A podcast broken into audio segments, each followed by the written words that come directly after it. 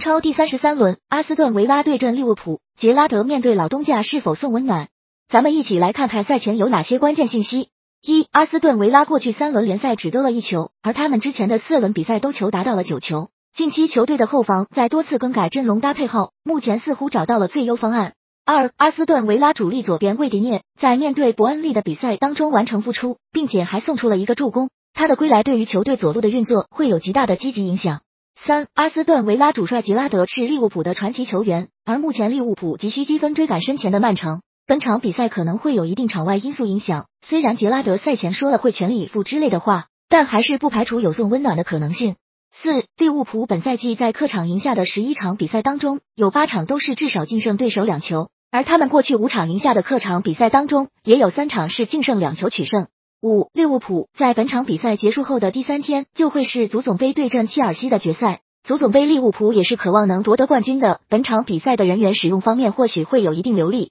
尤其是取得领先之后，可能会提前换下一些主力。六，利物浦本赛季在对阵积分榜下半区的球队的比赛中，赢得了全部十八场比赛。英超历史上没有一支球队在单赛季对阵下半区球队的比赛中赢得全部胜利，本场赢球将会创造纪录。